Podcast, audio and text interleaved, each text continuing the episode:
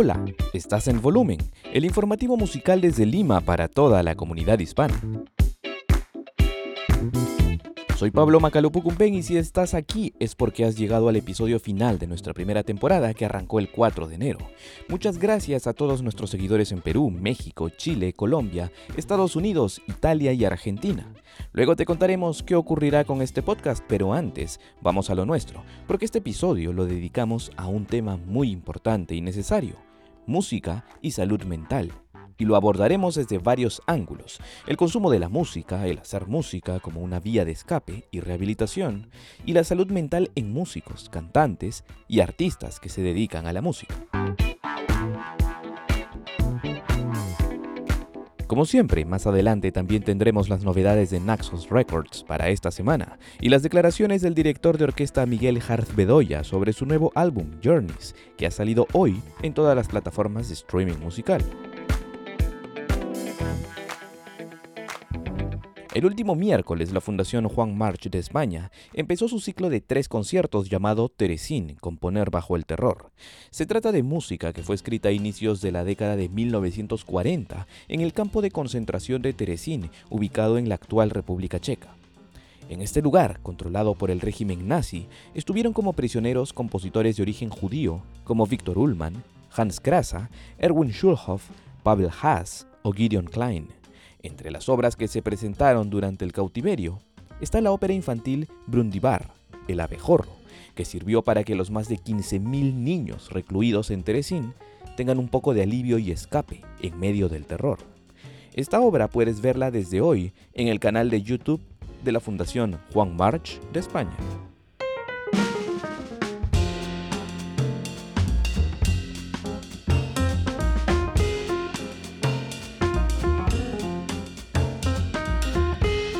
Colectivo de compositoras peruanas Retama cierra este fin de semana su ciclo imaginario fonético con el estreno de la obra Delirio de Sirios, un dúo para corno francés y electrónica, compuesto por Jemit Ledesma.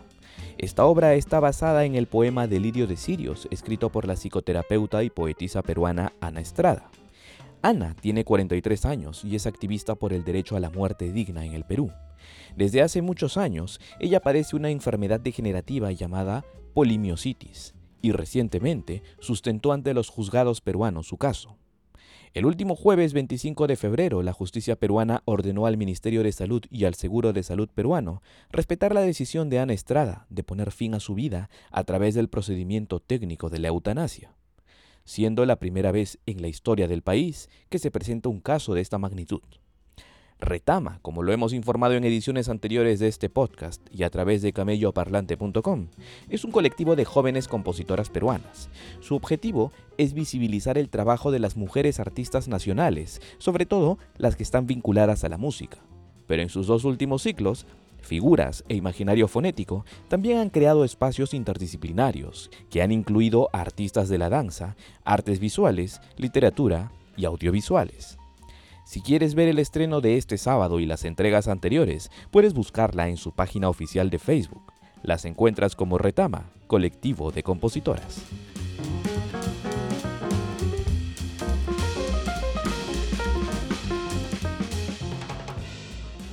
...59 volúmenes de la primera edición Bach, publicada en Leipzig en 1851... ...y que pertenecieron al compositor Gustav Mahler... ...ahora forman parte de la colección del archivo Bach de Leipzig... De los 59 volúmenes, cuatro cuentan con anotaciones del puño y letra del mismo Mahler. Esta colección fue conservada por Alma Mahler, luego por su hija Anna Mahler y finalmente por Marina Mahler, nieta del compositor. En 1992, estas fueron compradas por un coleccionista privado en la casa Sotheby's. Tras su adquisición, el archivo Bach de Leipzig permitirá que los investigadores musicales puedan acceder a este material para analizar cada uno de los volúmenes.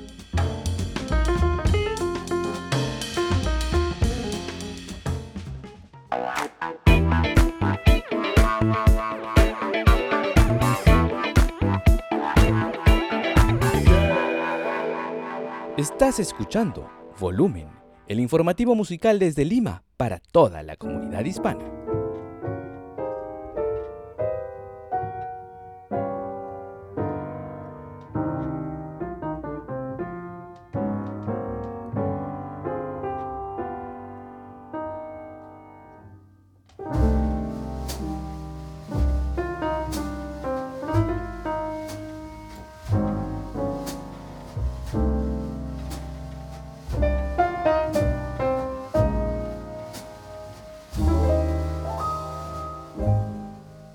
Hablaba hace instantes sobre Brundibar, el abejorro, una ópera que se creó y estrenó en el campo de concentración de Teresín. La presentación de esta obra fue un alivio momentáneo para los chicos que estaban encerrados por el régimen nazi como prisioneros de guerra. Y aquí vamos a un hecho irrefutable que también nos da la música. Un escape emocional, un respiro en medio de la incertidumbre, del miedo y del terror.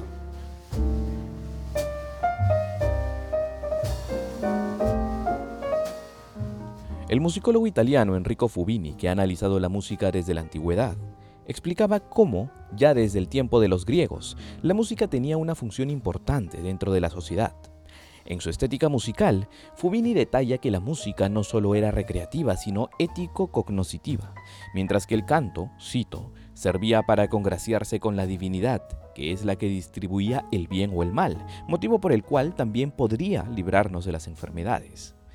Fubini aborda los poderes mágicos religiosos concedidos a la música durante el tiempo de los griegos, así como de la importancia que se le daba a este arte en la educación de aquella sociedad antigua.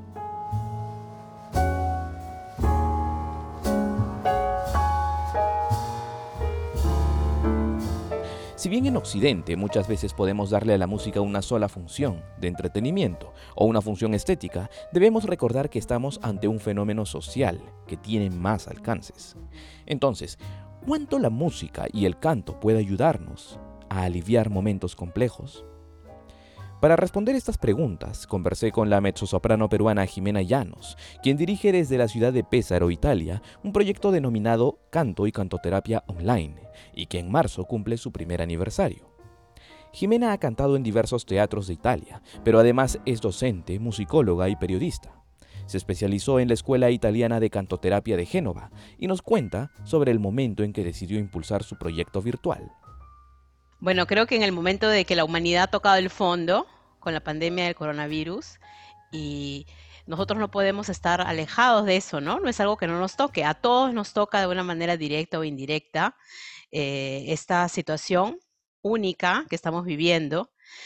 Y por lo tanto, de repente cada uno reacciona de una manera diferente y además me aparecían un nuevo tipo de alumnos, que eran alumnos en distintas ciudades del mundo, o sea, no aquí en la ciudad de Pésaro o en Italia, sino en distintas ciudades del mundo, inclusive que hablaban otros idiomas, inglés o español, y que eh, todos vivían durante la primera ola el terror de este virus que no se conocía casi, casi poco y nada, ¿no? Entonces, esa era eh, una característica que yo encontraba en todos mis alumnos, y es así por lo que empecé a investigar para ver cómo yo podía acercarme a ellos y cómo podía ser más eficiente, porque no era solamente cuestión de enseñar canto, o sea, era, era, eh, realmente lo del canto era, sí, era importante, pero era un poco una excusa para mantener un contacto de comunicación con alguien que está a miles de kilómetros lejos de ti y que confía en ti y que, y que necesita, y tú, yo intuía eso, que alguien necesitaba compañía, necesitaba em, poder canalizar mejor su ansiedad, la depresión, el miedo, la soledad, porque no nos olvidemos que muchísima gente pasó durante la primera ola la cuarentena en soledad total, y no necesariamente porque vivían solos, sino porque seguramente en ese momento se encontraron solos y ahí se quedaron. El hecho de que se utilice la voz, un instrumento natural del ser humano, en esta disciplina, implica el manejo de las técnicas de respiración, que pueden aplicarse tanto en el canto como en terapias para controlar el estrés, la depresión o la ansiedad.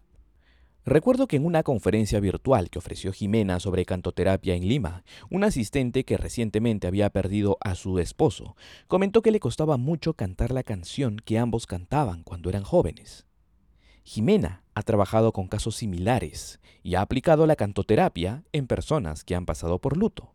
He visto como mes tras mes ha habido como un volver a entrar en contacto con las propias emociones, porque cuando alguien sufre un luto tan difícil como es un ser tan cercano, a veces la primera reacción es corto el cordón que me une a mis emociones, porque así sufro menos, ¿no?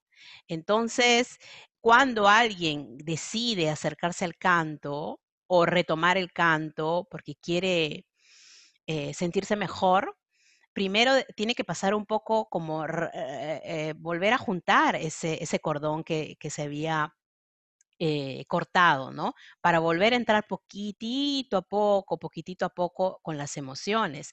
Y justamente esa pregunta que había hecho esa señora, que me, acuerdo muy bien, eh, era justamente eso, porque cuando ella cantaba, ella le venían todas esas memorias, porque inclusive ella cantaba las canciones de la época que estaba de novia con, su marido, porque ella quedó viuda, ¿no? Entonces le venía toda esa tristeza y, se le cerraba la voz y no. Entonces, claro, porque estás conectando algo que se había desconectado y es muy doloroso. Y a veces uno necesita darse tiempo, ¿no? O sea, porque eso también hay que hablar, ¿no?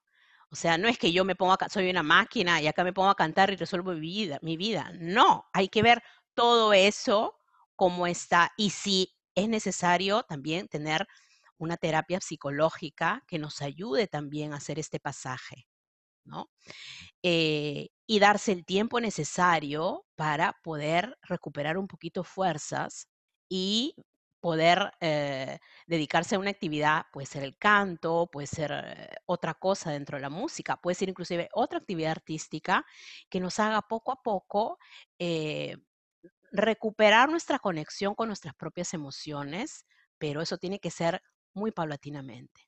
Jimena Llanos define a esta disciplina como una terapia secundaria y paralela a una terapia psicológica si es que se da el caso. Pero en líneas generales, su posición es que el canto es un derecho del ser humano y el poder de la música es algo que había descubierto desde su experiencia como maestra de canto en niños allá en Italia. Las posibilidades son tan grandes de hacer música ¿no? Y no hay una sola, por suerte no hay una sola, porque si no realmente sería una cosa aburridísima, ¿no? Entonces, está la música profesional de distintos estilos, inclusive profesional de distintos niveles, ¿no? Y bueno, ahí se necesitan obviamente competencias naturales, ¿no? De base, una formación pues muy eh, profunda, una actualización y etcétera, perfecto, ¿no?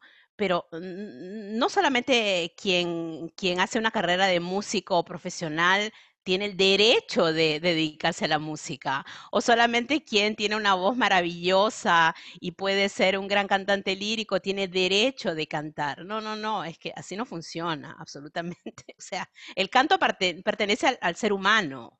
Yo aquí en Italia tengo el, privilegio realmente, porque para mí es un privilegio de enseñar a niños desde hace años canto y mm, nosotros no, excluimos a nadie, o sea, todos hacen el, curso de canto coral, todos. A quien le gusta, al niño que no le gusta, el niño que es particularmente dotado, quien no lo es, el niño entonado, el niño que tiene dificultad de entonar, etcétera. Toditos participan de igual manera, ¿no? Entonces, eh, ¿Esto qué cosa nos, cuál es el mensaje de, esto? Es el mensaje es que ellos, por igual, todos tienen el derecho de participar, ¿no? A, su formación musical a través del canto coral y realmente ahí ya yo he tenido una primera experiencia muy profunda eh, sin exclusiones, ¿no? Porque el, la música realmente llevada con una óptica didáctica, con una óptica de constructiva, es un ambiente en que no debe existir un tipo de exclusión y observando los resultados, obviamente, porque había resultados muy bonitos, pero no solamente desde el punto de vista musical ni vocal, sobre todo desde el punto de vista relacional, desde el punto de vista del comportamiento, desde el punto de vista de mejoras en otras materias. Entonces, ya desde esa óptica, es mucho más fácil pensar realmente que la música, y en este caso específico que yo hablo del canto, es algo que pertenece al ser humano y es algo que está dentro de la sociedad. A lo largo de su primer año con el proyecto Canto y Cantoterapia Online, Jimena Llanos ha presentado conciertos virtuales con sus estudiantes, niños, adultos y familias, pero además entrevistas y material informativo y de investigación sobre el tema. Ella nos invita a seguir sus medios sociales. Yo los invito a entrar a YouTube, donde yo tengo el canal que se llama Canto y Cantoterapia Online. En ese canal eh, YouTube eh, hay varios videos en los que he hecho entrevistas de investigación a distintas eh, personas que tienen distintas especialidades como médicos, psicólogos, directores de coros, maestros de canto, personas que usan han usado la cantoterapia, etcétera. Y digamos que esos videos son un poco mi trabajo de investigación en este año. Por otro lado, en Facebook, tengo la página Facebook de Canto y Cantoterapia Online, donde un poco actualizo eh, el trabajo que estoy haciendo y donde pueden entrar en contacto conmigo. Y también estoy en Instagram como Cantoterapia Online, ¿no? Entonces, esto para mantener un poco la relación eh, con quien quiera entrar en contacto conmigo. Inclusive a veces me contactan solamente para hacerme preguntas, no necesariamente porque tienen que ser mis alumnos, ¿no? Eh, sino también para hacerme preguntas, porque tienen algún interés de saber algo, ¿no? Y, bueno, y también este, estoy dando conferencias eh, aquí en Italia y también un poco eh, en el extranjero. En el virtual pues podemos llegar a, todo, a todos lados, ¿no? Esa es la, cosa positiva con el objetivo de divulgar, porque esa es parte del proyecto también, eh, la divulgación de los beneficios del canto para poder reapropiarnos de esta actividad que, como te decía Pablo, es una actividad que nos pertenece. Exacto. Jimena, muchísimas gracias por tu tiempo, por participar en la entrevista y en el Gracias a ti, Pablo, por apoyar siempre a los artistas nacionales. Yo siempre lo he dicho, tú eres un, un referente del periodismo cultural en nuestro país y qué bueno que estás y siempre apoyando cuando alguien te, te, te, pide algo o te, o te llama, siempre estás disponible con el camello parlante. Así que bueno, sigue por favor trabajando porque necesitamos muchos periodistas como tú. Gracias, Jimena. Muchísimas gracias por tu tiempo. A ti.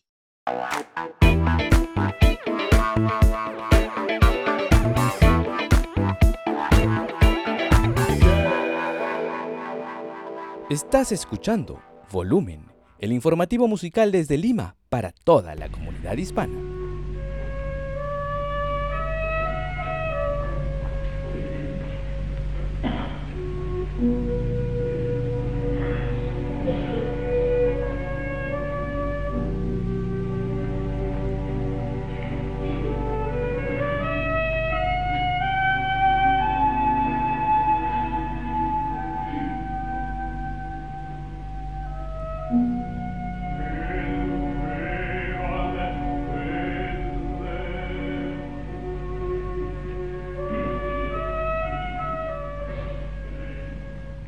La historia de la música nos ofrece casos de artistas excepcionales, leyendas del canto, de la interpretación, virtuosos y titanes sobre el escenario.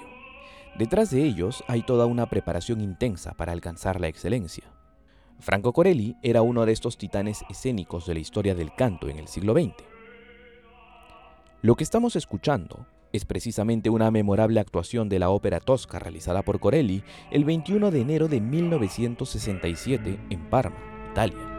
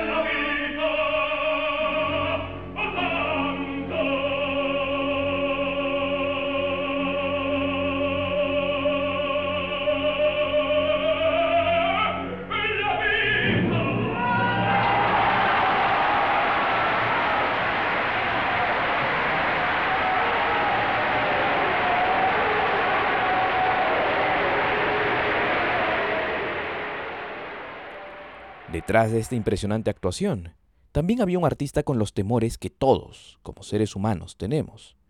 ¿Cuánto de más o cuánto de menos?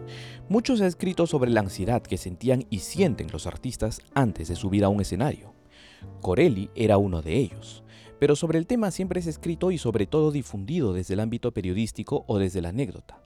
No tanto desde la ciencia, a pesar de que sí hay investigación al respecto. Se afirma, por ejemplo, que Plácido Domingo debutó en la Metropolitan Opera de Nueva York en 1968 al reemplazar precisamente a Corelli, quien había sufrido pánico escénico antes de entrar a la función de la ópera Adriana Lecouvreur. Pero estas son historias. Vayamos a la ciencia. El joven pianista y psicólogo musical peruano Álvaro Chang ha publicado recientemente un artículo académico que nos presenta un tema muy importante para músicos, intérpretes y todos aquellos que estamos interesados en conocer de cerca el quehacer musical. El título del artículo es Ansiedad ante el desempeño musical, introducción conceptual y casuística peruana. Haciendo un espacio en sus actividades académicas y artísticas, Álvaro nos concedió una entrevista desde Finlandia, para aclarar los términos, él nos explica la diferencia entre el miedo escénico y la ansiedad ante el desempeño musical, conocida también como ADM. No vienen a ser lo mismo. Cuando hablamos de miedo, miedo de, diferentes cosas, eh, tienes que pensar que se refiere a un elemento específico. El miedo es acerca de algo cuando uno experimenta el miedo es porque está, ese objeto que genera el miedo, el estímulo que genera el miedo está, frente a ti. ¿no? Puede ser miedo a una serpiente, puede ser miedo a una araña, puede ser miedo a un escenario. ¿no? Desde, desde, ahora ya creo que puedes empezar a intuir que es algo más específico, contextual, temporal en el momento. En cambio, esta definición de ansiedad es una, es una experiencia de aprensión o, o de un sentimiento negativo que no necesariamente se no necesariamente es específico a ese momento en el que estás parado en el escenario. Porque uno puede tener esta sensación negativa días o semanas antes de que tienes que pararte a tocar algo, en el momento o después incluso. ¿No? Este, entonces, en ese sentido es algo más, es algo menos específico, es algo más generalizado, si se quiere. Lo que se sabe es que puede aparecer en, en cualquier momento, este, a cualquier nivel de, experiencia también, ¿no? Eh, hace poco estaba leyendo un, texto de Pequeñi justamente y ella narraba la experiencia de un, adolescente, casi niño de 13 años, que tenía pánico por, por tocar unas escalas en la pieza que tenía que hacer, ¿no? Y cuando, cuando salió a tocar, efectivamente las escalas no le salieron, o las secciones de la pieza que tenía una escala no salieron, y luego se puso a llorar, ¿no? Cuando acabó el recital se sintió súper mal porque no lo había logrado. Em, pero también le ha pasado a Claudio Arrau, ¿no? Este, o también a tantísimos otros este, eh, músicos que, que, estimamos y que vemos como titanes, ¿no? Eh, invencibles casi, pero le ha pasado a él también, le ha pasado a Horowitz, ¿no? Entonces, este, Rachmaninoff, también a compositores, es algo que, que puede presentarse en, en cualquier momento de, de, nuestra vida y en diferentes momentos de, de a diferentes niveles de, de expertise. ¿Qué ocurre entonces con la crítica musical o con los abucheos de un público despiadado? Álvaro nos explica que el artista también debe ser consciente de que hay cosas que van a escapar de sus manos y de su control, como es la reacción del público. Sobre las críticas negativas, ofrece las siguientes recomendaciones. Un paso importante es ser consciente de qué emociones, qué pensamientos estoy teniendo ante esta situación. Ese es el primer paso, ¿no? Y, ya darse cuenta, percatarse de eso ya genera un espacio suficiente entre la situación y tú mismo que, que poco a poco permiten que uno sobrelleve ese disgusto. Eh, pero también es muy importante que en ese ejercicio uno comprenda y, esté, esté, satisfecho con lo que uno ha hecho en un momento y con el esfuerzo que le ha puesto al, al, trabajo. ¿no? Y siempre va a haber un público que de repente no le ha gustado o, o un crítico que tampoco le, le ha gustado, pero es, es parte de, ¿no? Creo que eh, esto se extiende más allá de la música, que tenemos que también aprender que no, no todo en nuestra, nuestra vida profesional en general hacer cuesta arriba. Siempre van a haber momentos que suben y bajan, pero es finalmente la, a largo plazo que es lo que uno, cuál es el trayecto que uno ha tenido.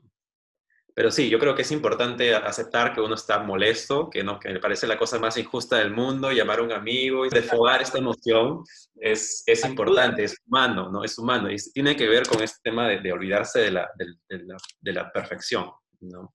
y estar de acuerdo con la idea de que no siempre le vamos a gustar a los demás. La introducción del artículo de Álvaro es muy interesante y quizá angustiante.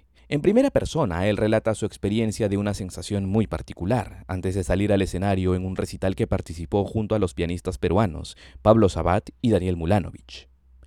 Álvaro actualmente continúa su preparación musical en Finlandia y no deja de descubrir cosas que vinculan a la música y la mente. Hace un par de años fui a Lima de vacaciones y organicé con Pablo y, con Daniel Mulanovich, este, mi, mi, hermano estudiante, digamos, eh, un recital de sonatas de Beethoven, ¿no? Entonces yo tocaba la, la sonata 4, Daniel la, la, 23 y Pablo la 27. Y yo era el primero en salir a tocar.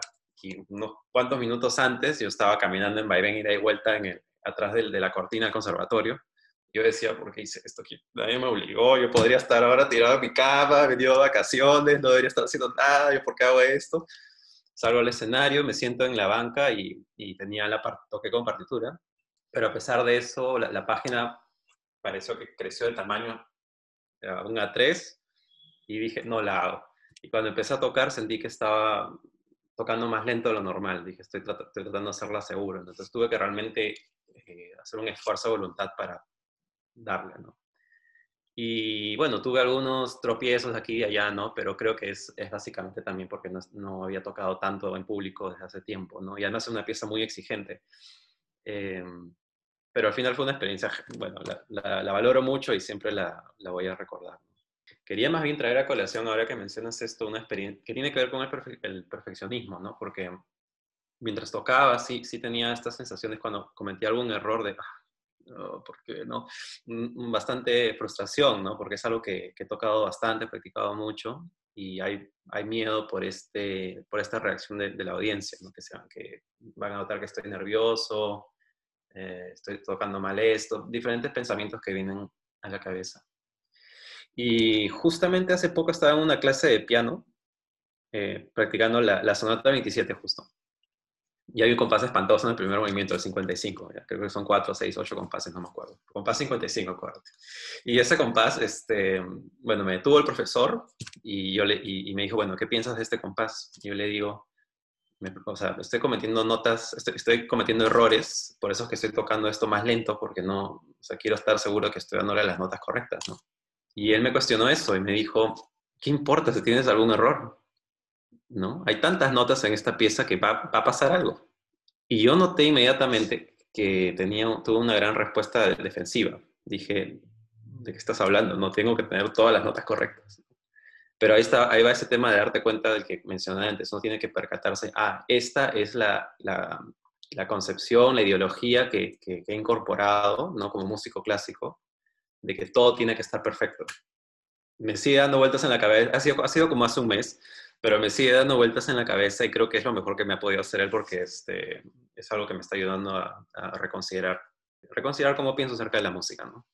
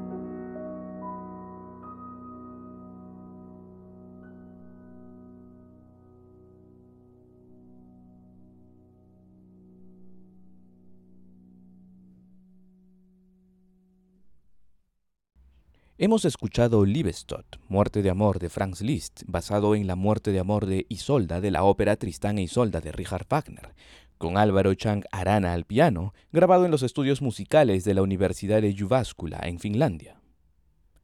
Basado en su experiencia como pianista y como psicólogo musical, Chang Arana ofrece las siguientes recomendaciones a los artistas y estudiantes de música. A nivel individual, creo que es importante que, uno escuche, se escuche bastante a sí mismo, recuerde que uno no le puede gustar a todo mundo.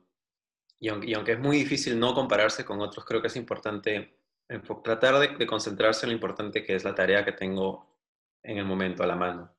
¿no? Tratar de pensar en la inmediatez sin perder de vista el bosque, si se quiere. Estar de acuerdo con la idea de que el camino va a ser duro, con mucha frustración, pero que es algo que, también trae mucha, mucha retribución, ¿no? Y que es bueno también reconocer las emociones que uno está experimentando en este camino. Algo que quiero decir es que si alguien les dice que los, va a curar de su ansiedad, cierran la puerta. Es mentira. ¿ya? Em, la ansiedad siempre va a estar ahí. Si puedo introducir una, una, una metáfora que sirve a veces para ilustrar esto, creo que esta ansiedad ante el desempeño musical se puede entender como estar frente a olas en el océano. Tú, Pablo, te vas a, un día a la playa, nunca has tocado el mar, lo ves y al, primer, principio de repente te asustas de las olas, te das media vuelta y te vas. No. Quizá la segunda vez vas, eh, te metes un poco, aprendes a nadar, te cuesta un poco aprender a nadar, pero aprendes a flotar, por ejemplo, luego te sientes más cómodo con eso, las olas siguen ahí, y luego dices, ah, ¿cómo será surfear? ¿no? Y luego empiezas a aprender poco a poco, pero las olas nunca se van, las olas siempre están ahí, o sea, las olas no han cambiado. Lo que cambia es cómo uno se siente y, aborda esa, ese, ese mar, ¿no? Y también el mar sigue siendo peligroso, ¿no? O sea, siempre pueden pasar accidentes, pero eh, conforme uno va adquiriendo más experiencia, de repente tiene también mejores maneras de reaccionar o de, o de, o de cuidarse. Eh, entonces yo creo que es importante entender que la ansiedad no se va a ir, la ansiedad va a estar ahí. Lo importante es aprender a utilizarla como un combustible. Eh, si se tiene problemas con, manejarla, recurrir a ayuda profesional. Eh, sobre todo terapias cognitivo-conductuales funcionan muy bien para el, manejo de, ansiedad y otros trastornos del estado de ánimo. A veces a nivel individual, ¿no? Y que no toda ansiedad es mala, eso quiero recalcarlo. Aquí estamos hablando también de casos serios, ¿no? Pero también un poco ansiedad es buena. El otro lado es un nivel cultural. El nivel cultural eh, tiene que ver con esas pequeñas cositas de las que no nos damos cuenta, como lo que tú ya un poco señalado, que es, tienes que tocar con partitura. No se aplaude entre movimientos. Uno tiene que respetar la, intención original del compositor o sacarse lo más que, pueda. Si no empiezas desde temprano, pues mejor ya ni, ni, ni lo intentes. Ya, todas estas cositas son lo que componen el nivel cultural o si quieres el ideológico de lo que en esta cultura de música clásica existe. Nada de esto es inamovible, nada de esto está escrito en piedra. Eh, y muchas de estas tradiciones han ido cambiando a lo largo de la historia. O sea, lo de la, no, no usar partitura es porque el señor Liszt eh, se le ocurrió un día tocar sin partitura todo en memoria y como era un fenómeno, eh, un fenómeno musical, todos, todos los músicos, todos los pianistas que le siguieron empezaron a copiar esto hasta que se convirtió en una institución, ¿verdad? Pero este, no hay nada, no es nada, este, no es 2 más 2, 4, ¿no? Exacto. Y creo que le recomendaría, mi recomendación a los, a los músicos va por el lado de que reconozcamos que son circunstancias que pueden cambiar y que uno las puede cambiar, ¿no? Uno también puede, creo que lo más importante es decir, ¿y por qué? Ser preguntón. ser preguntón es bueno para culminar esta parte de la respuesta, creo que yo recomendaría mucho leer este libro eh, Sapiens de Harari. Él tiene esta idea de que los, los humanos somos los, los únicos animales sobre la Tierra que tienen la capacidad de crear historias, ficciones, y unir el comportamiento de, de millones de personas a esa historia. Por historia puede ser democracia, puede ser comunismo, puede ser catolicismo, judaísmo, eh, puede ser, todos tenemos que guardar distancia social eh, ¿no? para, para, para, prevenir contagios, por ejemplo. Todas estas cosas son, son eh, historias que creamos y que coordinan nuestras acciones. Entonces yo creo que siendo un joven preguntón y que acepte sus emociones, este, no les rebulla y que sepan buscar ayuda cuando lo necesitan, es, una, buena, una buena estrategia, creo. Si te interesa conocer más del tema, te recomiendo buscar el artículo de Álvaro Chang Arana en el último número de la revista Antec. El título es Ansiedad ante el desempeño musical, introducción conceptual y casuística peruana. Es uno de los pocos textos en castellano que hay al respecto. Está disponible en el sitio web revistas.unm.edu.pe. La entrevista en profundidad sobre este tema la podrás leer próximamente en camelloparlante.com.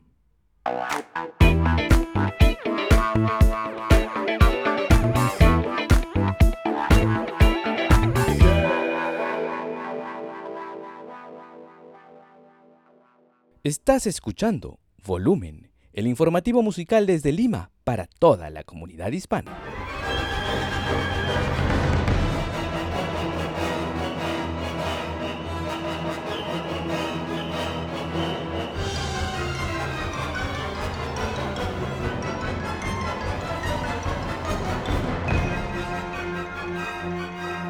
Ahora estamos escuchando un pequeño fragmento de The Giant Guitar, o La guitarra gigante, una obra del compositor uruguayo Miguel del Águila, escrita en 2006 y que forma parte del álbum Journeys de Miguel Harth Bedoya y la Orquesta de la Radio de Noruega, que desde hoy ya puedes escuchar en todas las plataformas de streaming musical. Este es un lanzamiento de Naxos Records. En paralelo a este lanzamiento, nuestros amigos de Naxos en español han preparado una entrevista muy interesante con el director de orquesta peruano y compartimos un fragmento con ustedes. Creo que la música tiene muchas más funciones de las que le damos crédito.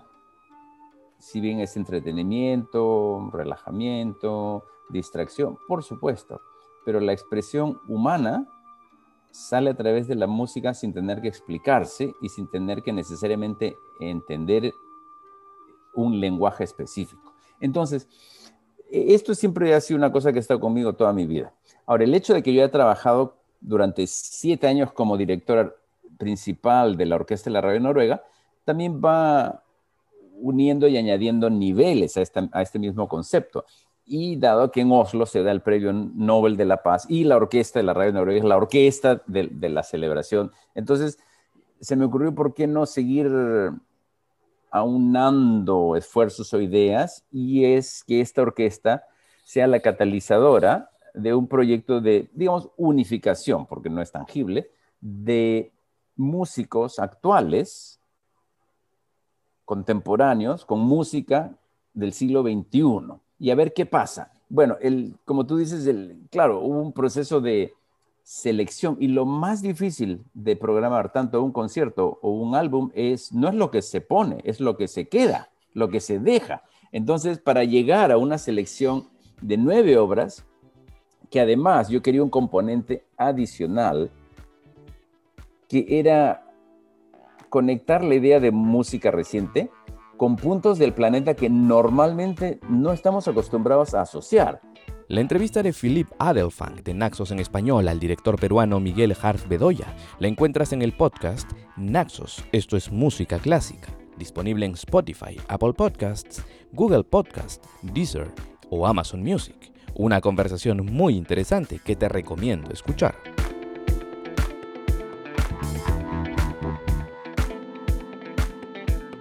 De esta manera hemos llegado al final de la primera temporada de Volumen, un proyecto informativo digital de camelloparlante.com, producido en Lima para toda la comunidad de habla hispana.